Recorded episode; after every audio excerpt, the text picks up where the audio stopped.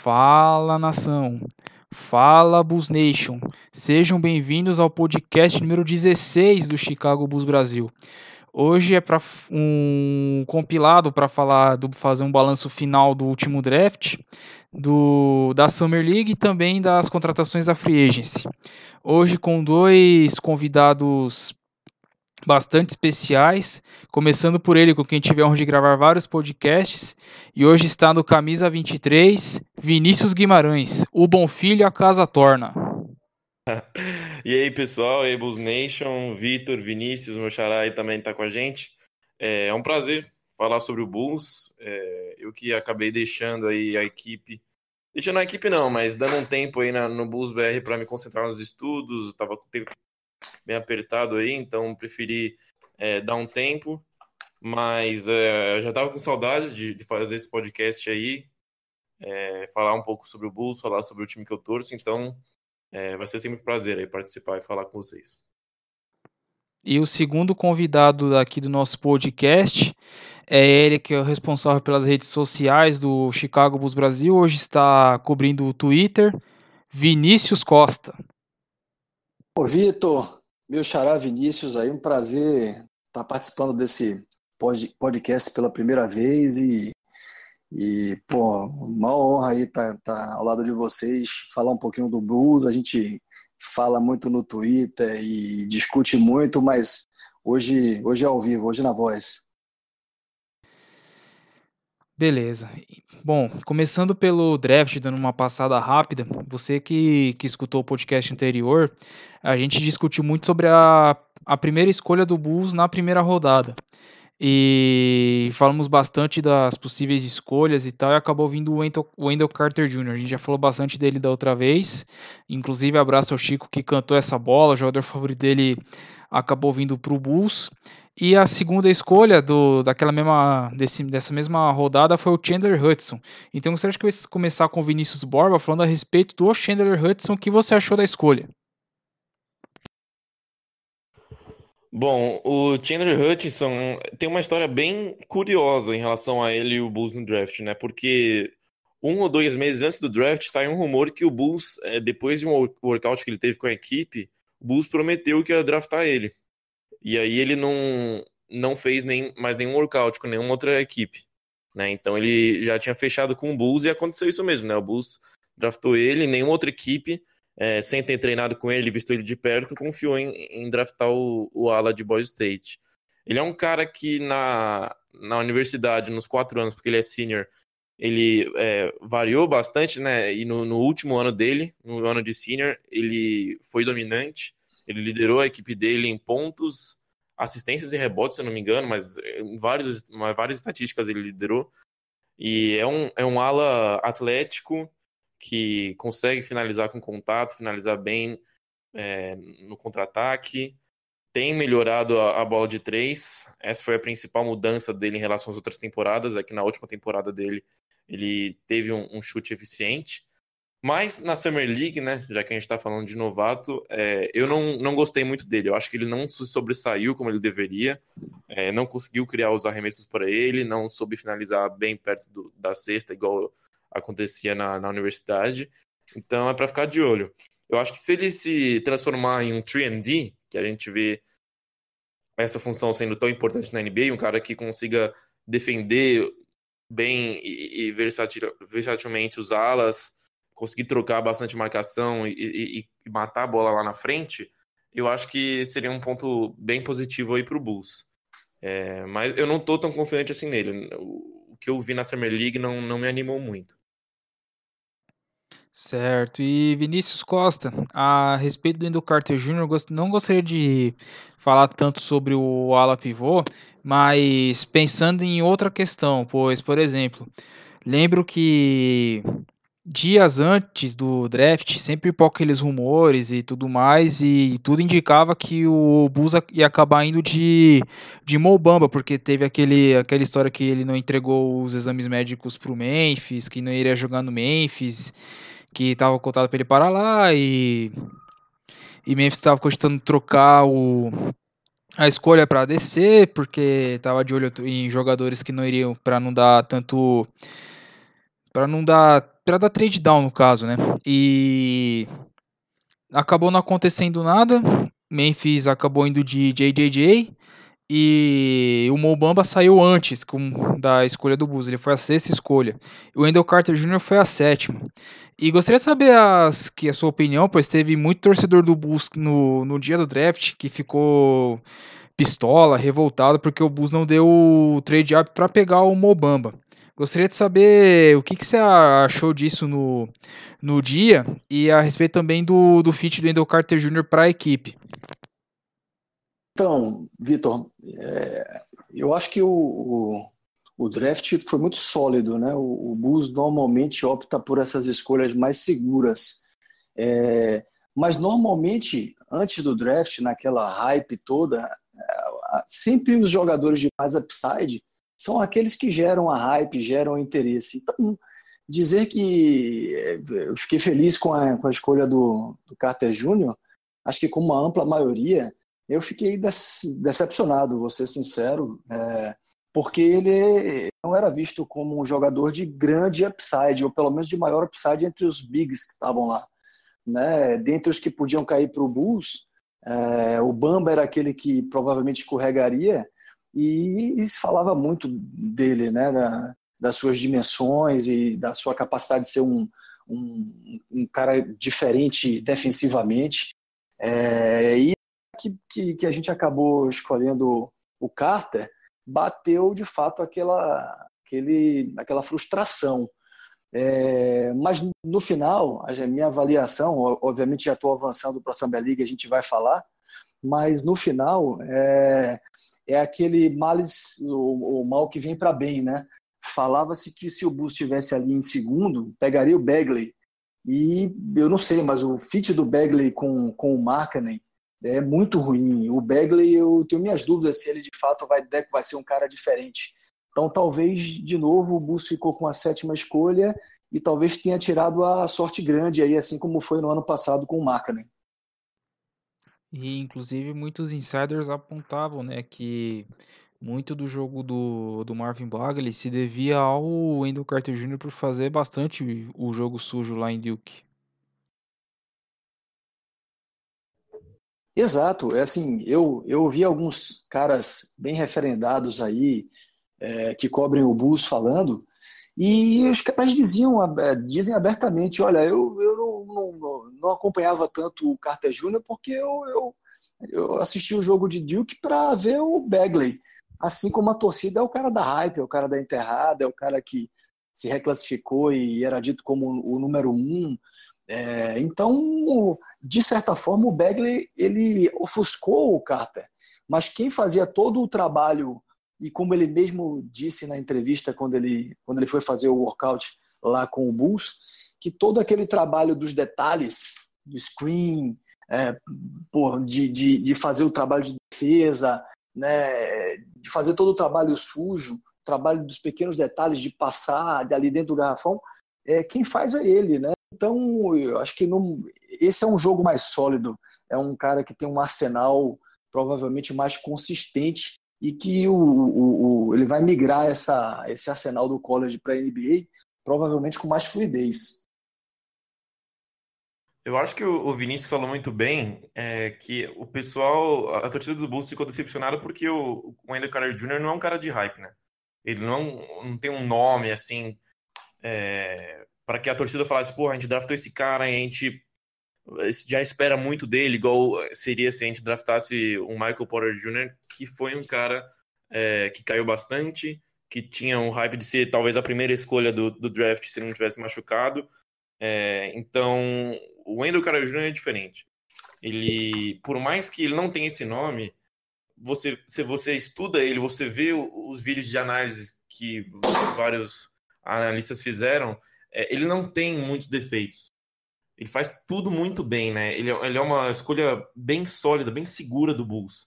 E é isso que falaram depois que o, que o Bulls escolheu, uma, uma safe pick, né? Porque ele vai é, impactar desde o começo da, trajetória dele da NBA. Ele tem é, pontos que ele pode desenvolver e se tornar um jogador ainda melhor, que é o arremesso, é, o deslize de pés para ser versátil e marcar jogadores menores na troca. Então, assim, é, por mais que não seja um, um cara que a gente, que a, que a mídia projetasse para ser uma super estrela, igual o DeAndre Ayton, igual um, o próprio Bagley, mas aí o Bagley também tem esse ponto de interrogação que, que o Vinícius falou. É, é, um cara sólido. E outra coisa, a gente não precisa de uma estrela, né? Eu acho que a gente já conseguiu as do, a cara da, da franquia por, por meio do marketing e agora com a renovação do Lavine também. Então, assim, a gente precisa de jogadores que encaixem com essa base. Eu acho isso que o, o Wendell Carter Jr. vem para fazer. Acho que ele é um jogador que pode complementar muito bem o, o marketing, principalmente na defesa. Ele sabe jogar dentro do, do garrafão também, ali no post. E aí, é, enfim, passa a bola muito bem. Eu acho que eles se complementam bem.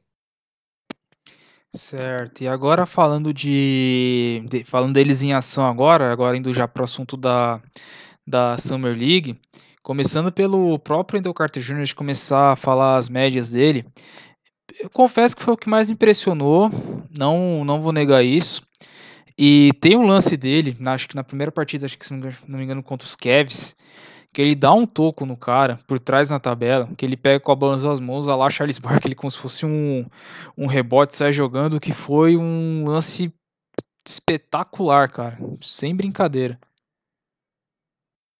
Sabe o que é que, Vitor, me lembra esse, antes de você avançar, esse toco, eu não sei se, se talvez é, vocês recordem, um toco que infelizmente Jordan deu vestindo a camisa do Wizards, de duas mãos, com as duas mãos, prendendo a bola na tabela em Ron Mercer. Ron Mercer jogava no Bulls na época. Cara, puxa, puxa no uhum. Google, assim, a turma que ouviu o podcast, põe lá, esse é um lance, infelizmente Jordan é, vestindo a camisa do Wizard, que era totalmente bizarro, estranho, mas ele deu um dos tocos mais lindos que eu já vi, infelizmente no Bulls também, Putz, e o Carter me lembrou assim por trás, né? Vindo por trás e, e dando um toco de duas mãos, prendendo na, na quase na tabela, é, é, é, até é meio. é um assédio, né? Eu acho que o cara podia ir preso, né? Por isso, assim. Né? E agora voltando ao assunto da, da Summer League, pegando dos jogadores do, do que estão no, no elenco do Bulls hoje, começando com o Chandler Hudson, que o Vinícius Borba já tinha dito no começo, ele terminou, a, ele terminou a Summer League, começou meio tímido, mas acabou fechando o campeonato com 11 pontos de média e 7 rebotes, sendo número 2 do, do time no, no quesito, também o, o segundo em assistências com 3.6, só ficou atrás do, do Arte Diácono. E o Wendell Carter Jr., que foi a nossa escolha principal, um dos jogadores que mais chamaram a atenção, ele não teve números expressivos, mas mostrou bastante eficiência, porque foram 14,6 pontos com um aproveitamento de 55% nos arremessos. Isso jogando em média 29 minutos por jogo, que já é uma média muito boa. Também com 9 rebotes, 9.4 rebotes e 2,6 tocos por jogo, mostrando que o cara chega para ser um baita complemento pro pro Laurie Markkanen. E falando também a respeito do, acho que do principal tema, que é o Antônio Blackney, que, que divide opiniões na torcida. Uns acreditam que ele seja que é um jogador mal aproveitado, que tem muito talento. Outros acreditam que, que ele seja só mais um, mais um peladeiro. Ele fechou a Summer League com 21 pontos de média. Foi a quinta maior média do campeonato de Las Vegas. Com aproveitamento de 40% com 4 rebotes, 4,4 rebotes, 2,8 assistências e um roubo de bola em 5 partidas disputadas. Todas essas são as médias. Eu gostaria de saber do, dos senhores, não falando da, da garotada de Carter Jr. e do Hudson, mas falando a respeito do dessa, dessa dupla que, que no ano passado jogou muito pouco Blackney teve seus momentos, o Artidiacono era mais complemento, dependendo da situação do, do elenco ou da partida. E gostaria de saber de vocês a sua opinião a respeito desses dois jogadores. É, eu, eu, Vitor Xará, eu, eu, eu olho, assim, acho que eu sou meio nado contra a corrente aí no que, no que se refere ao, ao Antônio Blackney. Eu acho que ele é um peladeiro. É, é, um, é um cara que tem talento para fazer pontos, é um scorer, É, mas eu, eu, eu, eu, acho que ele é um, um, grande peladeiro. assim. Ele vai ter a chance agora. Ele, ele era um two-way contract e agora tem um contrato de dois anos, de fato, com o time principal. Vai ser uma boa chance de vê-lo. É, vi algumas pessoas falando dele como pointing guard. Eu não acho que ele seja. É, ele é um chute mesmo. Vai ser o cara que vem do banco fazendo pontos. É a chance da vida dele, né? o cara se tornar de fato um jogador da NBA. E aí, antes de passar a palavra para o Xará, é, Vini, eu, eu, quanto ao ar-condicionado, né, como eu já ouvi o pessoal falando aí, eu, eu, acho, eu acho que assim, eu, eu não daria o, o outro two-way contract para ele, sabe, para o Art. Eu acho que é, ele, ele tem uma coisa que me chama muita atenção, ele tem uma defesa muito chata, ele foi o cara nos jogos que quase todo jogo ele criava uma, uma, uma rusga com alguém. Ele teve uma treta até com o, o Trey Young, porque ele, ele realmente é muito chato na defesa e essa é uma parte boa do jogo dele. Mas eu acho que o, o Bulls, na configuração que tem, dos wings que tem, todos eles querem a bola, querem chutar a última bola. Acho que essa vai ser uma polêmica nesse ano aí com Parker, com, com Lavine. Eu acho que ele não é o point guard que, que, que, que supre a, os wings aí. Eu não acho, não vejo ele com uma grande. Você o que, que você acha, Xará? Ah, eu também tenho sério, sérias dúvidas quanto a ele em relação a se ele é um jogador de NBA ou não. Dá para ver no jogo dele que ele é bem inteligente, ele sabe ler a defesa, sabe fazer a jogada certa mas não sei se ele dá conta do, do atleticismo, do, do jogo físico da NBA. Ele tem um, ele, ele tem um tamanho abaixo da média para armador, é, não tem um físico ideal, não é, não é explosivo. É, então, é, talvez assim, o, o Bulls deu o, o two-way contract para ele ou, ou não está decidido isso ainda? Não, não deu, não deu. A vaga está aberta. Tá aberta. Né? Eu acho, eu acho que vai acabar ficando com ele. Eu tenho essa impressão, mas ainda não está decidido. É, então, eu acho que tem que ser igual o Blake, né? Primeiro se provar na, na D-League. Ele tem que mostrar que ele se sobressai contra jogadores é, de um nível inferior. E já indo para o Blake, é, assim, eu também penso o que você, o que você disse. É, ele tem uma seleção de arremesso questionável, principalmente é, na Summer League, na, na Summer Leagues que a gente viu ele jogar, não só nessa mas eu acho que também faz parte do, da questão de dele querer aparecer, querer mostrar o seu jogo para NBA. E a, a, Doris Burke falou um negócio muito interessante no, em um dos jogos aí da Summer League, que é que ela falou com ele e ele disse que ele sabe que a função dele na NBA não vai ser de é, a principal fonte de, de pontuação. Então ele está trabalhando para ser o que um jogador é, eficiente, que possa jogar sem a bola, que saiba aproveitar os momentos que ele vai ter de pontuar, de arremessar. Então ele está preparando para ter uma função diferente da que ele teve, por, por exemplo, no time da, do Indy City Bulls na D-League. Eu acho interessante. Eu acho que ele tem uh, o potencial para ser um jogador de NBA. Ele é muito, ele tem muito recurso. Né? Ele tem o um arremesso, ele tem o floater, ele tem a infiltração, ele sabe absorver contato para bater para dentro. É, ball, hand, ball handling para criar é, espaço para arremessar ele também tem. Então, eu acho que vale a aposta do Bulls. Eu acho que é, eu quero ver ele com bastante minutos em quadra.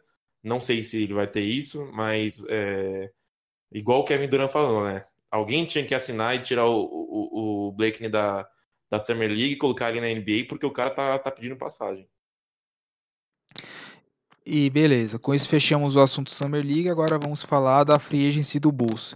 Lembrando que que Chicago na teoria não, não faria tantos movimentos assim que chamassem tanta atenção do mercado, mas acabou ganhando as manchetes da, da liga por duas por um, duas dois moves, né? Uma renovação de contrato e um novo contratado que já é já é da casa, podemos dizer assim. Vamos destrinchar os dois, começando pelo Lavine. Zach Lavine, camisa 8, nosso alarmador o Sacramento Kings fez uma oferta pelo Zach Lavine, lembrando que o Zach Lavine não era agente livre e restrito, ele era agente livre e restrito. Para caso você seja novo e não conheça a regra, o agente, livre, o agente livre restrito como é que funciona? Assim que acaba o contrato de calor do jogador, ele vai para ele vai para free agency, ele vai como restrito. É, o time que é detentor dos direitos do jogador, ele tem a opção de cobrir a oferta, qualquer outra oferta que o outro, que outro time faça oficialmente por esse jogador, ou caso manifeste, se manifeste publicamente não, nós não vamos cobrir a oferta, esse jogador vai para o time que, que, que, que fez proposta por ele. No caso do Lavine é, é, simples. O Chicago, o Sacramento Kings, perdão, ele ofereceu o um contrato de 78 milhões de dólares por quatro temporadas, que dá quase 20 milhões por, por ano. Chicago não demorou muito e cobriu a oferta do Sacramento Kings, mesmo que, que, que isso não tenha agradado toda a torcida pelo valor estipulado, porque todo mundo sabe que o Lavigne tem um histórico muito recente de lesões e lesões graves e talvez esse, e esse valor que, que estipulou do novo contrato não tenha agradado a todos. E no caso, o, o outro contrata, o contratado da vez agora é o Jabari Parker, ele que é natural de Chicago, estava é, no Milwaukee Bucks e curiosamente também tem um cabatão histórico de lesões recorrentes que fizeram ele perder muito tempo na sua trajetória na NBA ele manifestou o interesse de jogar no time da sua cidade natal. É, Milwaukee resolveu liberar, não cobriu a oferta, que é o mesmo caso do Lavine. Ele resolveu não cobrir a oferta do, do Chicago Bulls, que acabou sendo um contrato bem alto, né, de 40, 40 milhões de dólares por duas temporadas, com opção do Chicago Bulls de exercer a renovação para o segundo ano ou não. Ou seja, é um ano, é um ano fixo e o segundo opcional para a equipe. Gostaria que eu da opinião dos senhores a respeito dessas duas contratações. Vamos falar primeiro do Lavine, vai. Foi uma polêmica enorme. Eu acho que até mais que o Jabari Parker.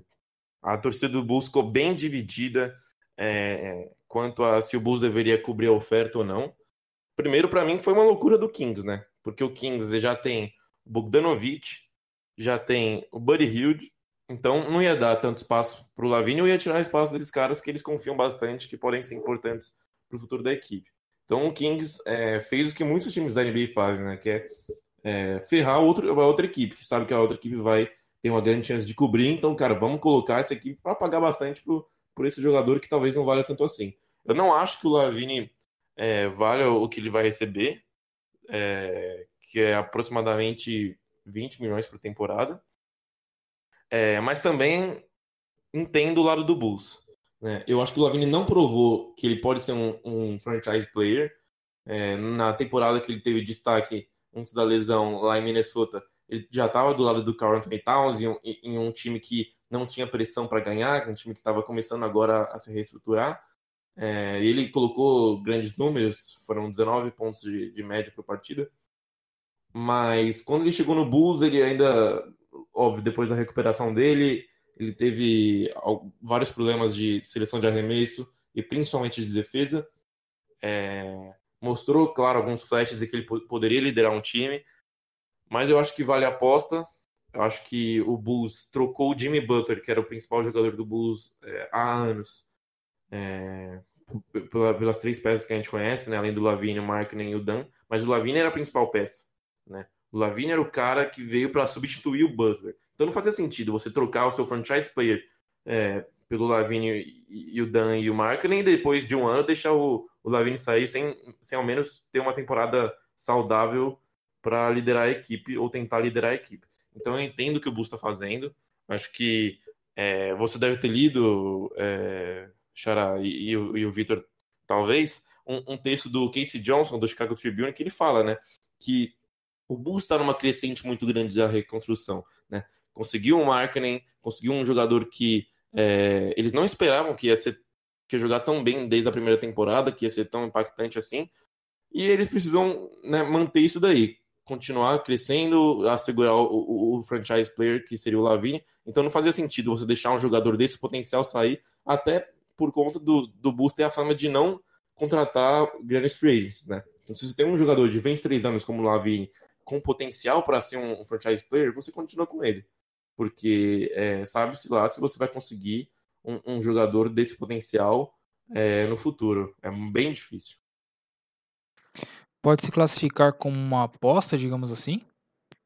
Foi uma aposta da diretoria do Bulls porque o Lavine não provou que poderia ser um franchise player. Claro que ele teve uma boa temporada lá em Minnesota antes da lesão, ele teve 19 pontos de média, mas também estava num time sem muitas pretensões, estava num time que também já tinha um jogador que atraía bastante a defesa, que era o Carl Anthony Towns, e também o Andrew Wiggins. É, então, é, eu não acredito que ele tenha mostrado na carreira toda da NBA dele que ele poderia liderar uma equipe, ser o franchise player. Mas também eu entendo o lado do Bulls, porque é, o Bulls trocou o, o, franchise player, o Jimmy Butler, que tinha uma moral enorme com a torcida e, claro, entre, entre todos os jogadores e times da liga, trocou pelo Lavine, pelo Dan e pelo Marketing. Só que o Lavine sempre foi essa peça principal dessa troca, né? Era o cara que ia chegar para substituir o Butler.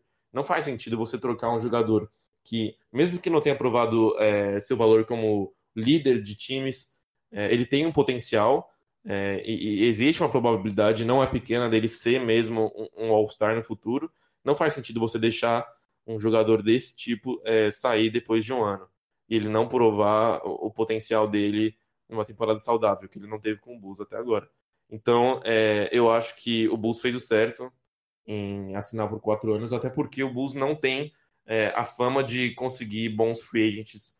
É, o último agent bom que a gente conseguiu foi o Paul Gasol, ele já estava em final de carreira, então a gente nunca foi um, um, mercado atrativo. Assim, claro que Chicago é uma cidade grande, mas nunca foi um time que é, brigasse fortemente por, é, por.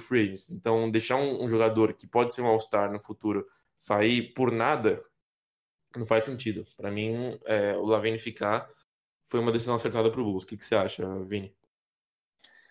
Perfeito, Xará. Eu faço das minhas palavras as suas. É, eu queria dar dois destaques nessa negociação do Lavin. A primeira é exatamente o que você falou, acho que eu resumiria como uma questão política. É, a renovação do, do Lavini era uma questão de necessidade até política, junto a, aos fãs, junto à mídia, junto aos críticos, porque de fato ele era o centro da, da troca do Butler, que era um cara, é um cara amado. Né? O Markkanen acabou superando, é, e foi uma surpresa na sua temporada de rookie, mas o cara da troca era o Lavine. Então, dificilmente o Bulls deixaria passar ao preço que fosse. E foi o caso.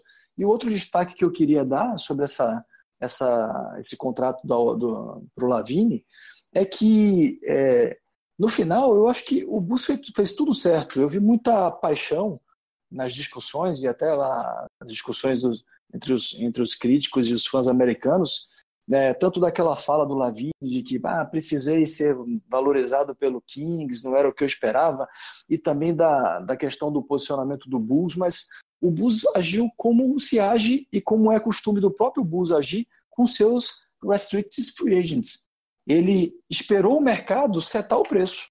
É, ele fez uma oferta é, de boa fé, como eles dizem, né, menor, e disse: olha, se você acha que vale mais, é, beleza, vai buscar a oferta e eu tô aqui para cobrir. E foi isso que aconteceu. A equipe do time do, do Lavine buscou, apareceu um, um Kings. Eu achei que a bola da vez, como tem sido, seria o Nets. Ele, o Nets adora fazer isso, né? É, é, fazer os outros times se ferrarem aí pagando alto por jogadores que não valem tanto. Mas a bola da vez foi o Kings e ele conseguiu a, a grana que ele, que ele achou que, que valia. E eu acho que assim é muito dinheiro para um cara que de fato é, tem muitas deficiências no seu jogo, é um jogador unidimensional ainda, é jovem, pode melhorar, mas precisa evoluir muito na defesa para ser um, um jogador de fato, um franchise player, na minha opinião, mas era necessário. Então essa é a minha visão. Beleza. E quanto ao Jabari Parker, qual, qual seria a opinião de vocês? Quanto ao Parker, é, o, o, destaque que eu faço é, é, um pouco pegando também a fala aí do, do Vini. É, o Bulls, historicamente, é, tem dificuldade de atrair free agents. Engraçado que o Bulls é uma franquia com uma história fantástica, é um dos maiores campeões, carrega aí é, na sua história o maior de todos os tempos, em Jordan. É um mercado, em, em termos de marketing mesmo, é um mercado é, dos maiores da NBA, ali talvez junto com Los Angeles e, e Nova York. É, ou seja, tem todos os atrativos, mas se você olha a história do, do Chicago, do Bulls, o Bulls não tem um histórico bom com free agents. É, o Vini falou do Gasol, Pô, o Gasol veio já numa idade avançada, até teve uns, uns, umas médias interessantes, mas olhando um pouco antes, é, quem veio ali quando o Bulls buscou Wade, Bosch e LeBron, quem veio foi o Buza. É, também um jogador bastante mediano. Antes dele, quem tinha sido o grande free agent, Ben Wallace, já tendo passado a sua fase de, de, de, de Pistons em auge, então, o Bulls não, não tem muito sucesso com free agents. Com free agents. E, e aí não adianta se iludir, seria diferente em 2019. É, 2019 tem aí, a gente vem, vem debatendo até no Twitter sobre é, a possível é, junção aí do, do Butler com o Kyrie Irving jogando em algum time, talvez até no Bulls.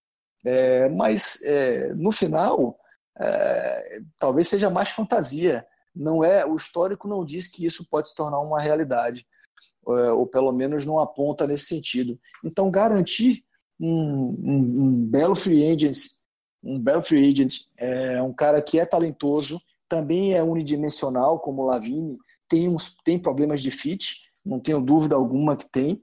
Acho que o Bulls vai ser terrível na defesa é, com, com esses dois caras nos wings, mas é, eu acho que foi uma boa sacada, principalmente pela questão do contrato ter a opção de, de saída pelo Bulls após o primeiro ano. Então é como os críticos estão dizendo, pode ser uma tentativa e o Bulls tem o poder de, de, de fazer essa saída. E o interessante nessa negociação é que é, quem ajudou o Bulls foi o Bucks, porque se o Bucks mantivesse lá o offer sheet para ele, é, ele não poderia ter essa cláusula de saída, seria mútua.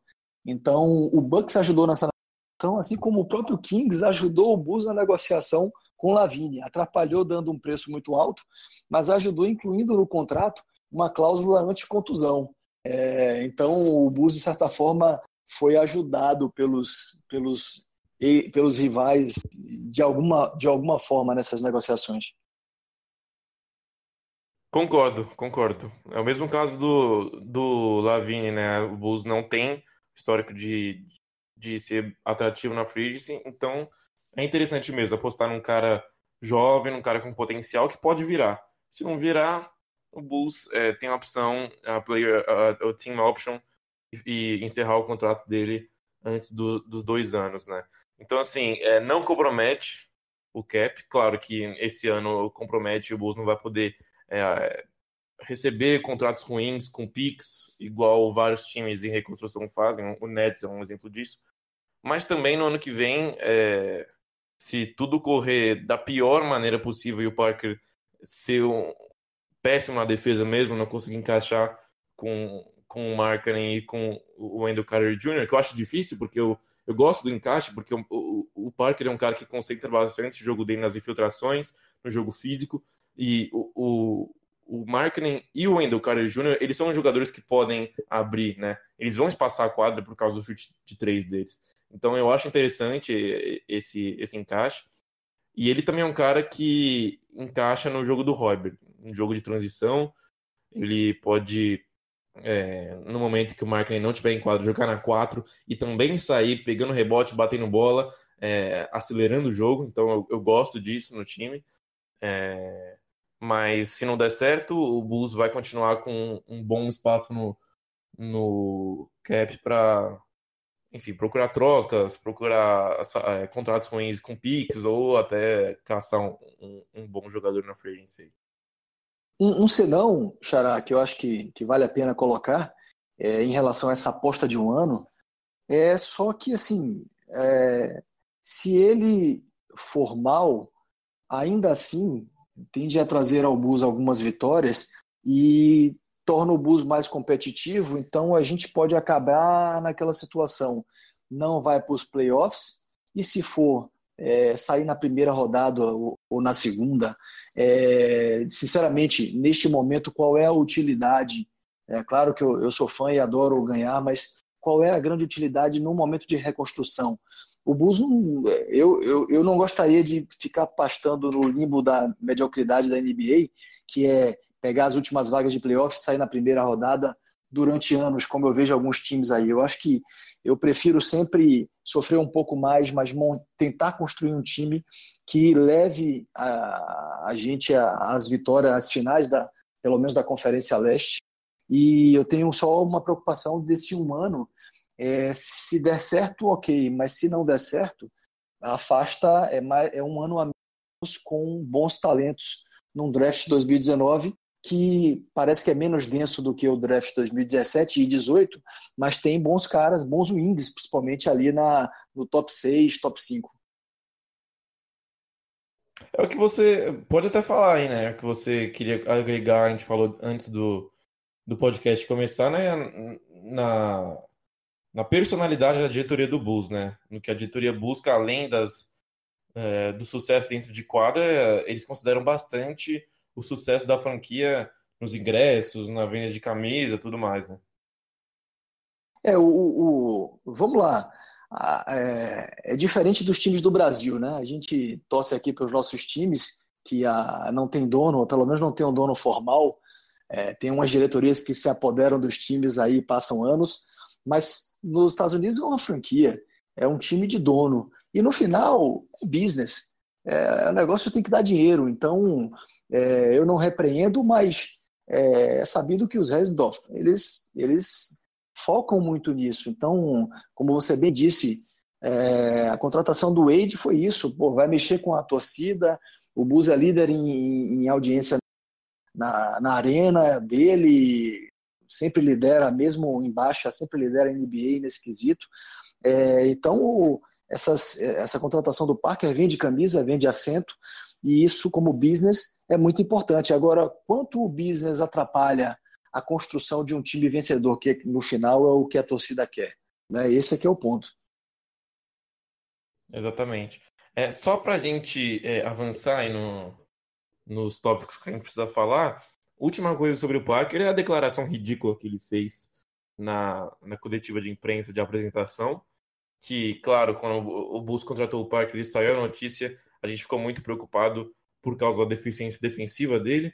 Ele é um cara que é, tem muitas dificuldades é, em deslize de pés, de atenção, defesa sem a bola, com a bola. Ele, é, ele compromete bastante o time nesse lado da quadra. E aí, quando ele foi perguntado sobre isso, ele desvalorizou totalmente a defesa, falou que é, os jogadores na NBA hoje em dia eles não são pagos para defender e que é, quando perguntado sobre o sistema defensivo do Bulls, que o Royberg tinha tinha falado que era um sistema de trocas e que o Jabari poderia ajudar bastante. Ele falou que é, não interessa muito o sistema defensivo, porque os jogadores que têm média alva de pontos eles vão continuar é, pontuando bastante. Então, que o que interessa mesmo é o que você consegue fazer no ataque e ele consegue fazer isso bem. Ridículo, porque todo mundo sabe que a, as defesas fazem uma diferença enorme. A gente tem aquela velha frase, né? É, ataque ganha jogos, defesas ganham campeonatos. É, a gente vê os últimos campeões, nem, nem, precisa falar sobre isso, né? A defesa é importantíssima e ver um jogador com essa mentalidade é bem desanimador para qualquer torcedor do Bulls. É, um jogador jovem, um jogador que. É, é, é absurdo ver um jogador de basquete falar isso, porque o quanto vários técnicos devem ter falado sobre defesa para ele, é, quantos jogos ele deve ter ganhado por causa da defesa, ele desvalorizar esse ponto é, é, chega a, ao ridículo. É, eu quero ver o que, que vai ser dele na defesa, é, se ele vai mesmo é, melhorar a ponto de fazer merecer esse segundo ano de contrato que é uma team option, mas esse começo que ele teve no Bulls foi péssimo, foi o pior jeito de começar. Certo, essas foram as contratações que mais chamaram atenção no mercado do Bulls e fechando essa questão das contratações, Ainda vieram mais dois jogadores do que chamaram a atenção do, do Bulls na Summer League. É, começando pelo jogador que estava no último draft, que jogou a Summer League pelo Toronto, Rap, pelo Toronto Raptors, e o Toronto Raptors resolveu não não, não, dá, não dá chance no seu elenco, que é o Rowley Hawkins, que teve médias de 9 pontos, 4, 9 pontos, 4,7 rebotes e duas assistências, duas assistências e 1,3 roubos de bola por jogo, com 30% de aproveitamento no, nos seus chutes de quadra. Isso em, 21, 20, em média 21 minutos em seis partidas pelo Toronto Raptors nessa Summer League. E o outro jogador é mais pela, pela curiosidade do nome do que, do que qualquer outra, do que dele jogando em quadra, pois o nome dele é Antonius Cleveland. Ele já tinha jogado algumas partidas da temporada passada pelo Atlanta Hawks, jogou a Summer League pelo Atlanta Hawks. Em seis jogos teve 9,7 pontos de média, 4,5 rebotes, aí 1,3 assistências e o mesmo número de, de média de assistências em roubos de bola, com aproveitamento, com aproveitamento de quase 46% em 25 minutos. Eu só fico imaginando, não sei quanto a vocês, pensando nas manchetes.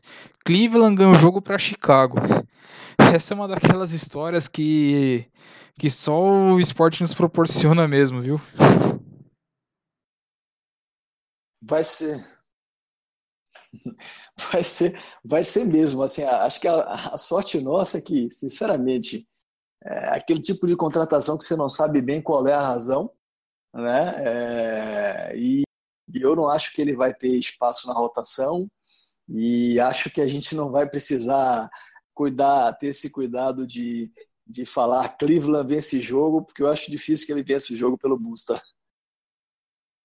É, são, são, são duas apostas é, em jogadores atléticos que têm um corpo de NBA e que podem é, vingar a ponto de ser uma surpresa, né? São duas apostas, os dois é, são two-way, se eu não me engano. Ou, ou, ou, ou, o Cleveland não é? É, o, o, o é, sem dúvida, sempre foi taxado como 3D, né?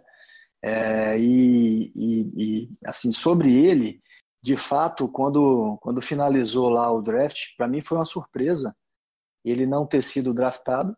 É, e era um cara que eu queria muito, eu fiquei meio puto assim, porque que ele não, o Bulls não trouxe ele, tem um time jovem, não, não trouxe ele para a Summer League. Ele assinou com o Raptors e acaba que nessa nessa questão do pós-Summer League, o Raptors trouxe, acabou tra trazendo o Kawhi, e tem outros caras, trouxe o Danny Green, também de San Antonio, e a Wing está bem, bem cheia lá.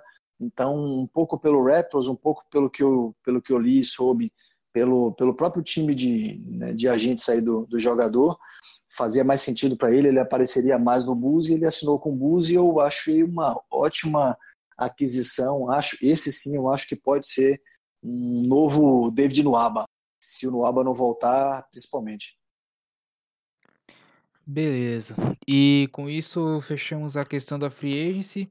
E agora vamos para a parte onde você mandou sua pergunta via Twitter e nós iremos responder aqui no podcast. Começando pela pergunta do Anderson Araújo, que é o AndersonArrais3. Ele pergunta se a o que, que a gente acha caso alguém ainda vai se alguém do Bulls ainda vai sair nas trades. Ele pergunta, principalmente jogadores que estão ultimando de contrato. E no caso do David Noabá, se ele irá renovar ou não. Olha, é o seguinte. Em respeito do, dos expirantes, eu penso que vai depender de como a temporada vai andar. Pois, por exemplo, vamos supor uma hipótese que o Bulls, o time não engrena logo de cara e o time volta a perder muito jogo mais do que do que vai ganhar. E dando a entender que não, esse time não vai longe, vamos pro tanque mais uma vez. Aí eu acredito que vai trocar tanto o Justin Holiday quanto o Robin Lopes por picks para ter mais opções de, de jogadores jovens no elenco para os próximos anos. É... Agora, caso o Bulls vá bem na temporada, o time engrena começa a ganhar uma atrás da outra e tudo mais, aí eu acredito que eles vão ficar pensando no playoff. Mesmo que o time que no final eles acabem não não dando nada em retorno em questão de pica de jogador, mas é, o Bulls, cara. E se tratando se o time estiver bem, na minha visão, eles dificilmente irão sair. Tanto o Justin Holiday quanto o Robin Lopes. Mas fica. Vai, vai depender de como a temporada vai andar. E quanto ao David Noabá, é, ele ele teve uma oferta do, do Chicago Bulls para renovar o seu vínculo. A oferta não agradou, que ele queria ganhar um pouco a mais do que estava estipulado. O Bulls não atendeu os pedidos do Nuabá e liberou ele para negociar. Nos últimos rumores, é, indicaram que Cleveland, o Los Angeles Clippers, até uma possível volta ao Lakers do David Nuabá foi cogitada. Mas até a gravação desse podcast, David Noabá continua como, como agente livre e não se sabe ainda se o Bulls vai, vai atender a pedida do jogador ou se ele irá para uma outra equipe. Eu acho que o Bulls tinha que trocar de qualquer jeito. É, a gente lembra do último episódio que teve, que foi bem frustrante. Foi o Paul Gasol, que ele chegou a ser negociado com alguns times, mas o Bulls acabou não trocando. Ele saiu do Bulls é, de graça na, na free agency. E o Bulls tem que trocar, assim, mesmo que a equipe esteja lutando por playoff lá, lá em fevereiro, fevereiro março, é, não tem que pensar nisso, né? Se, for para playoff, vai perder na primeira rodada, com sorte na segunda, né? E eu tô sendo muito otimista se o Bulls realmente vingar e, sei lá, classificar em sexto, quinto. Mas, assim, é, tem que pensar no futuro, tem que trocar por pique, tem que trocar por jogador jovem, por, até porque eu acho que o Holiday e o, o Robin Lopes são jogadores que seriam muito bem-vindos em, em, contenders. Eles dois têm, a gente sabe disso, eles têm é, fundamentos que seriam muito valorizados em equipes que lutam nos playoffs. O Robin é, defende muito bem, tem um arremesso de média distância bem confiável. O, o Holiday é um 3D que poderia ajudar demais é, sei lá, um Houston da vida, times mesmo que precisam de arremesso e precisam de jogadores versáteis, enfim. Eu acho que eles seriam facilmente negociados se o Bulls buscasse, buscasse isso. Então, é, eu trocaria. Não dá para deixar jogadores saírem de graça na free se, se você está numa reconstrução. Concordo plenamente com, com o Vini aí. Eu, eu acho que, é, para mim, os, ambos saem antes do trade deadline antes de fevereiro eles, eles, vão, eles são negociados. É, Robin Lopes pô, tem um papel muito bom como veterano, é, pra, como tutor lá para os meninos, e eu acho que ele até começa como titular, mas eu, o Wendell Carter vai comer a bola e, e eu acho que ele toma esse lugar rápido.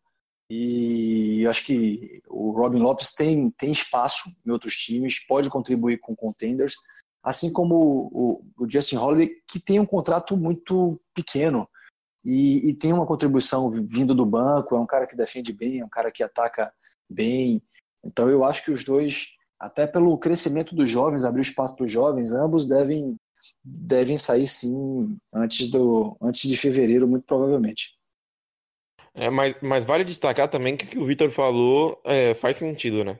Até pelo que a gente já citou aqui da diretoria do Bulls é, se importar muito com o sucesso, com a imagem, com os torcedores comprarem ingressos. Então, eu acho que se o Bulls estiver brigando por playoff, é, existe uma boa chance do Robin Lopes e do Justin Holiday não serem trocados. Vale a pena Sim. isso daí. Sim, existe. E assim, para não, não deixar. Anderson, Anderson inclusive, é, contribui muito lá no, no Twitter. É... Quanto ao Nuaba, o Nuaba foi uma grata surpresa. É... Quando, quando ele foi contratado, eu confesso que eu não conhecia, e um cara extremamente atlético, sempre foi dito que ele tinha deficiência no chute, somente no chute de longa distância, três pontos, mas é impressionante a, a, a raça, a capacidade atlética dele, é, de, de, de, infiltração e, e, e, também é um cara muito forte na defesa. Eu, eu gostei muito dele Gostaria muito de vê-lo retornar, mas é o que o, o Vitor falou no início.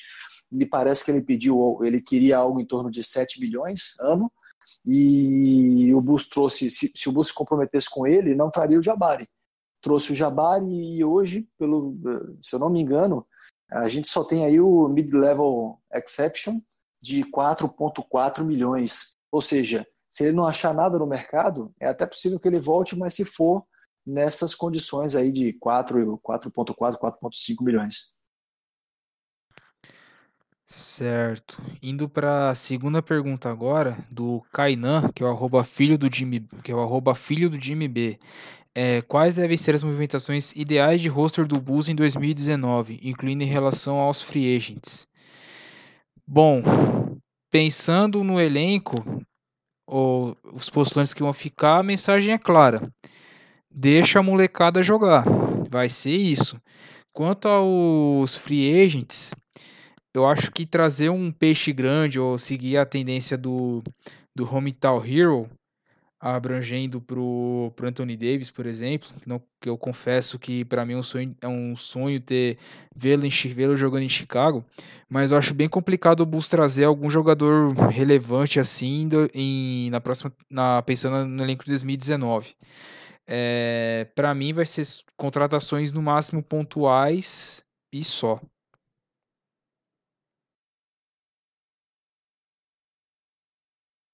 Em 2019, eu acho que tinha que ver quem, quem vai vingar ou quem não vai, né? Se, se o Parker vai dar certo, é, se o Dan realmente vai é, mostrar que ele realmente é um jogador para ser titular, que ele pode organizar um time, se ele vai dar certo com o Lavine, que é um, um encaixe bem questionável aí.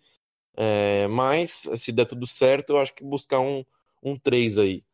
Né? pensando já que, que o Jabari não vai encaixar. Mas, assim, se, se não. Se o Jabari der certo, a diretoria gostar dele e a gente quiser continuar com ele, eu acho que, assim, continuar com o que a gente está fazendo, né?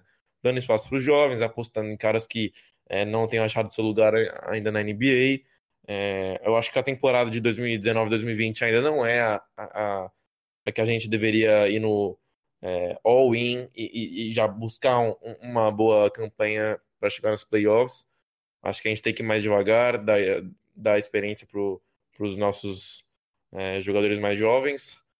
Mas, cara, é isso. É, eu não vejo o Bulls se movimentando muito na frente de 2019. Então, tem dois sonhos aí, né? Que estão dois, dois sonhos grandes que circulam, né? Um é, é ter a possibilidade da volta do Butler junto com Kyrie Irving, né? É, em termos de cap, se o Jabari fica, é, não rola. O Bulls só teria a chance de um, de um max aí, pelo que, eu, pelo que eu vi, em torno de 30 milhões. E esses caras vão demandar aí um pouquinho mais do que isso, talvez um deles ou um cara nesse nível. Se o Jabari sai, é, os dois, no patamar que eles podem buscar máximo, parece que também não cabe, então teria que ter algumas outras mudanças. Naturalmente, estou falando do, do Robin Lopes saindo com seu contrato aí de 12, 13 milhões e e Justin Holiday também.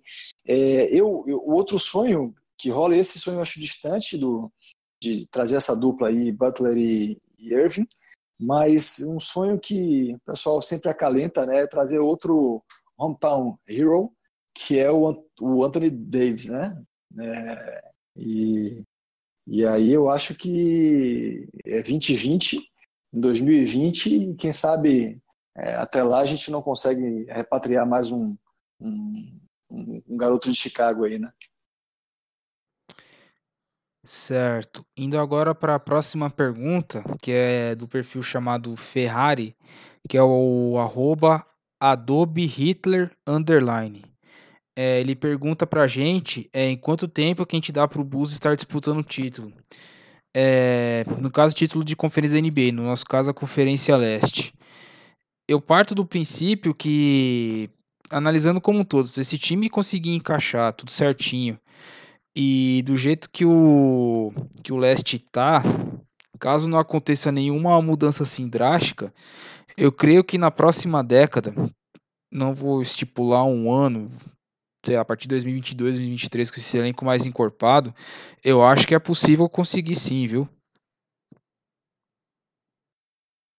Olha, para quem acompanha já há mais tempo aí, é, eu já acompanho há um bom tempo aí, desde a época de Jordan, é, o, o, rebuilding pós-Jordan, ele durou longos 13 anos. 13 anos. 13 anos porque você tem acertos e erros, mais erros do que acertos, e você tem que ter um, um certo acúmulo de acertos para chegar a de fato uma relevância. E relevância é isso, é chegar na final do leste ou na final da, da, da liga como um todo. E o Bulls chegou lá apenas em 2011 com, com o Rose. É, então, é, o Bulls formou um núcleo naquela época é, interessante só na metade do rebuilding, com Heinrich, com Deng, Noah, Ben Gordon, é, e, e, veio a cereja do bolo, que é o franchise player. Então, no final, você tem que ter bons jogadores, e o Bulls eu acho que hoje tem bons jovens, mas tem que ter um cara que é a cereja do bolo, tem que ter o cara de destaque, que carrega o time nas costas. É, dessa turma que está aí, é, a aposta maior hoje é do Markkinen se tornar esse cara. Hum, espero que sim, mas se não tiver esse cara, a gente não vai chegar nas finais tão cedo. Certo, seguindo aqui com as, com as perguntas da galera, o Mário Pravato Júnior, que é o arroba Pravato no Twitter, pergunta: Qual a expectativa de vocês para a temporada em termos de vitórias e derrotas? Rola um playoff? Eu acho que dá para brigar pela, pelas últimas vagas, sendo otimista, assim. É, se, se o Parker fizer o mínimo e conseguir jogar junto com os nossos principais jovens, ah, eu acho que dá para chegar, sei lá, 40, 40. Eu acho que o Bulls classificou em 45 na temporada do, do Jimmy Butler, Wade e Rondo, né? É que o leste é muito maluco, não dá, dá para duvidar da, dos playoffs do leste. Então, acho que sim, dá para chegar nos playoffs, mas também não é nenhuma certeza. É, o... na temporada passada, o oitavo colocado, que foi o Wizards, chegou lá com 43 vitórias. O Bulls foram 27, né? Foi 13 terceiro. Então, é, é uma distância boa, né? De todos os podcasts que eu tenho ouvido, o pessimismo reina, tá?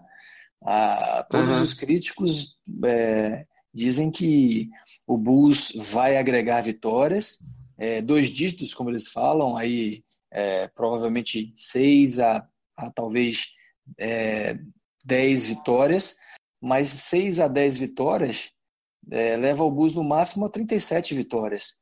E com 36 vitórias, o Hornets, ano passado, foi décimo. Então, é, é, não sei, eu, eu particularmente acho muito difícil o Bulls ficar ser tão pior do que alguns desses times que estão ali, como Cavs, como Hornets, como Pistons. Acho que a gente vai brigar sim. Ano passado, com toda a tentativa da diretoria de tancar, fazendo lá um monte de, de graça, a gente é, teve, ficou nós ficamos em sétimo e tivemos 27 vitórias. Foi surpreendente em função da, das projeções que diziam que o Bulls seria um, um bottom 3, um, três, três, um dos três piores times da, da, da liga. Né? Então eu acho que, que pode rolar sim. Ok. Próxima pergunta aqui do Twitter é do Gabriel Rodrigues, que é o arroba GabrielR21. A atenção que o Bus está dando para o Jabari e a renovação com o Lavine é a garantia que, de que não tem chance nenhuma de Butler mais Irving no ano que vem? Eu acho que não é essa a, a, o motivo para o Butler não vir. Para mim, o motivo é a diretoria do Bulls. Acho que o Butler nem é, no pior pesadelo dele, ele vê ele voltando para Chicago. Essa é a minha sincera opinião. Eu, eu, eu acho também. Eu, eu penso um pouquinho diferente do Vini aí, do que eu vi, mas respeito, acho que. É, não sei, eu acho que por cap, de fato, né? É, mesmo tirando, mesmo que a gente não renove com o Jabari é, e que saia o Lopes, saia o Holiday, é, pelo que eu vi de cap, a gente não teria cap para trazer os dois caras no, no max que eles vão que eles vão pedir, que eles vão poder receber. Então acho que esse é um problema, trazer os dois. Mas eu queria até entrar numa fazer uma, uma provocação aqui, um, um que é assim, eu vi uma história muito legal, tá essa disputa entre Jabari, disputa não, né, mas é, tá se falando em quem é que vai ter a última bola, o Jabari e o Lavini, os dois jogam com a bola querem o último, é, o último tiro ali de quadra. É, e aí eu, eu, queria lançar a pergunta: quem vocês acham que vai ser, que isso tem valor? Quem vai ser o último a ser chamado na quadra? Que é a posição de destaque lá do time na, na hora da apresentação da entrada em quadra. O que, é que vocês acham? Cara, se fosse para apostar, eu acho que eu apostaria no Jabari Parker, hein? Por ser de Chicago, por ter chegado com essa moral toda de hometown hero, igual o Victor falou, eu acho que vai ser ele. Bom, eu tô com o Vini nessa. Pra mim, vai ser o último, vai ser o Jabari, que tem que manter uma tradição, né? Começou com Rose, aí depois foi com o Dwayne Wade quando ele esteve em Chicago. E vai manter a escrita, né? Próximo vai ser o, o Jabari Parker com o clássico From Chicago. É, pelo menos vai manter a, a linha, né? Tem que manter a tradição. Então são três. Também acho que vai, o Bus vai nessa. Beleza. Próxima pergunta agora é do Canarinho do Ingá, que é o arroba tu, tu, Turou, alguma coisa assim. Peço perdão se pronunciei errado. É, o que esperar do Bulls para os próximos anos? E o que fazer para voltar a ficar no topo e frequentar finais? Então, a gente meio que é, é, é respondeu um pouco disso, né? Falando de se a gente chega nas finais do leste. É, do que eu vi, assim, do, do último review, é, você tem que ter competência e sorte, né? Para fazer o time ser relevante de fato e chegar às finais novamente. É, competência em escolher caras certos, seja no draft, seja no, free agents, e, e, sorte de achar as joias, né? É, no caso do, do último rebuilding, o Bus é, se perdeu muito. É, vou, vou, dar uma, uma evidência. Trouxe o Elton Brand, que foi um cara que teve uma baita carreira, mas com dois anos trocou ele por um cara de hype, que era o Tyson Chandler, achando que ele seria o novo Kevin Garnett. E não, não foi, longe disso. Então o Bus se perdeu muito até encontrar um núcleo jovem interessante. E teve a cereja do bolo que foi pura sorte. Com 1,8, 1,3% de chance de pegar a pique 1 e, e, e conseguiu e trouxe o, o time a diferença que fez a gente chegar às finais do leste e perder para aquele Miami é, do trio é, Wade, Bosch e, e, LeBron. Então eu acho que é competência e sorte. E, e com essa com essa FO aí, competência não é o que a gente espera tanto mais, apesar de eles estarem tomando algumas decisões importantes e interessantes. Concordo, concordo com, com o Vinícius. Acho que a gente tem que saber é, quais jogadores a gente tem que valorizar e quais é, talvez é, não considerar tanto para o futuro. Eu acho que essa próxima temporada vai ser bem interessante em relação a isso. É, eu acho que o Markkinen é um jogador que já está fechado, assim, é um, um, cara que vai ser muito interessante para o Bulls é, nos próximos, sei lá, 5, 10 anos. É, mas o Lavigne é um ponto de interrogação ainda em relação a isso para mim. É, o Dan, eu acho que precisa se firmar ainda como um armador titular na NBA, porque é muito fácil você se destacar num time que está tancando. Outra coisa é você é, buscar um, um, um playoff e, e, se destacar também, né? E aí, claro, é, ir adicionando peças, adicionando veteranos, para que o time possa ir crescendo e aprendendo a vencer, que é mais importante. Mas pensando mais a longo prazo, quando, por exemplo, o herói da mais jogador da cidade virar free agent, pensando, pensando nesse núcleo jovem que pode pode encorpar no que vocês estavam citando aí, se não seria possível deixar no imaginário do torcedor uma possível vinda ou não, não diria possível que a gente sabe o dia de amanhã, mas uma vinda de Anthony Davis para o Chicago Bulls assim que ele se tornar free agent? Ah, eu acho que eu até falei isso mais cedo. Eu acho que rola.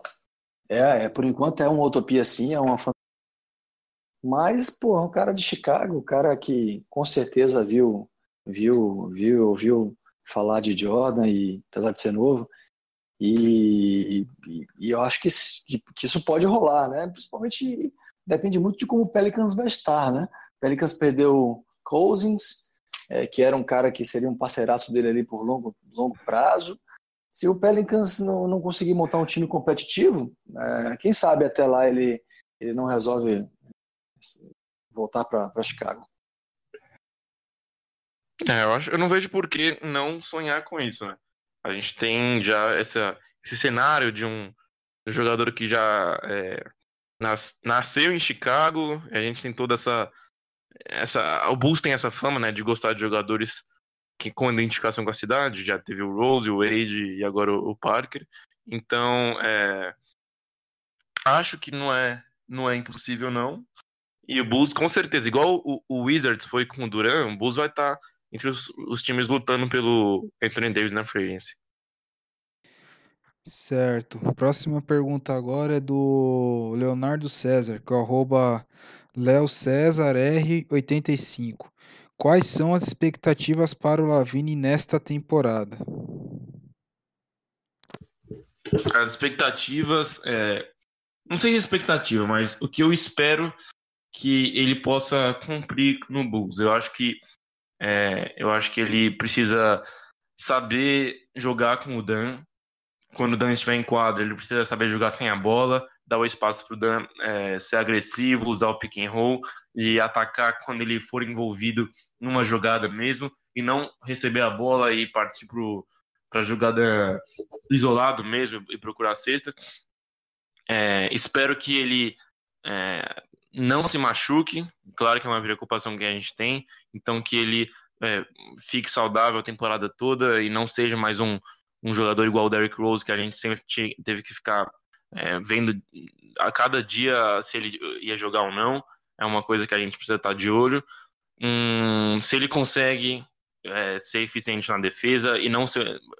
Acho que ser eficiente vai ser uma coisa muito difícil para ele, mas se o Bulls consegue escondê-lo na defesa, se ele consegue pelo menos é, não ser um buraco ali, né, não ser um alvo fácil para os ataques adversários, e claro, que ele seja eficiente pontuando, que ele consiga liderar, que ele consiga é, desempenhar um bom, um bom papel nos momentos que o Bulls precise, no, no, no clutch time, né? É, claro, como torcedor do Bulls, a gente espera que ele seja o franchise player que o Bulls apostou que ele seria.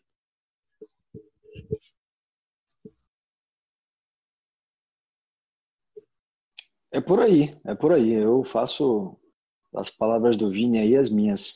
É, Espero que ele evolua principalmente na defesa. Deixe de ser um jogador unidimensional, é, só um scorer, e de fato contribua, contribua com outros aspectos do jogo. E aí, sendo um jogador mais completo, quem sabe ele pode de fato fazer jus ao, ao, ao valor do contrato dele, né?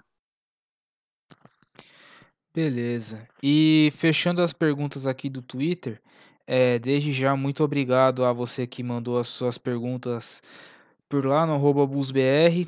Caso a gente não tenha conseguido responder todas a tempo, a gente só conseguiu responder todas aquelas que a gente conseguiu pegar durante a gravação. É, no caso, a última, senhores, são duas perguntas do arroba Adler Paz. O perfil dele só tem pontinhos no nome, então, enfim. Uma a gente já respondeu durante o programa que é o que esperar deste jovem elenco do Bulls nessa temporada nos anos seguintes. E a outra que é para já atiçar o, o empolgou e derivados. O Wendell Carter Jr. tem potencial para ser o calor do ano? Caraca, calor do ano não sei porque é, calor do ano é muito número, né? Os prêmios da NBA tem muita relação com números. E eu acho que ele não vai ser é, a, a, a primeira nem a segunda é, principais fontes de, de, pontuação do Bulls. É, e eu acho que outros calores vão ser, né? DeAndre Ayton, o próprio Doncic vai ter muito espaço, é um cara fenomenal. É, o próprio Kevin Knox no Knicks, eu acho que ele vai destruir. Ele, ele tem potencial para ser calor do ano, principalmente porque o Knicks é uma zona e precisa de um cara que chegue e realmente pontue e lidere esse time lá.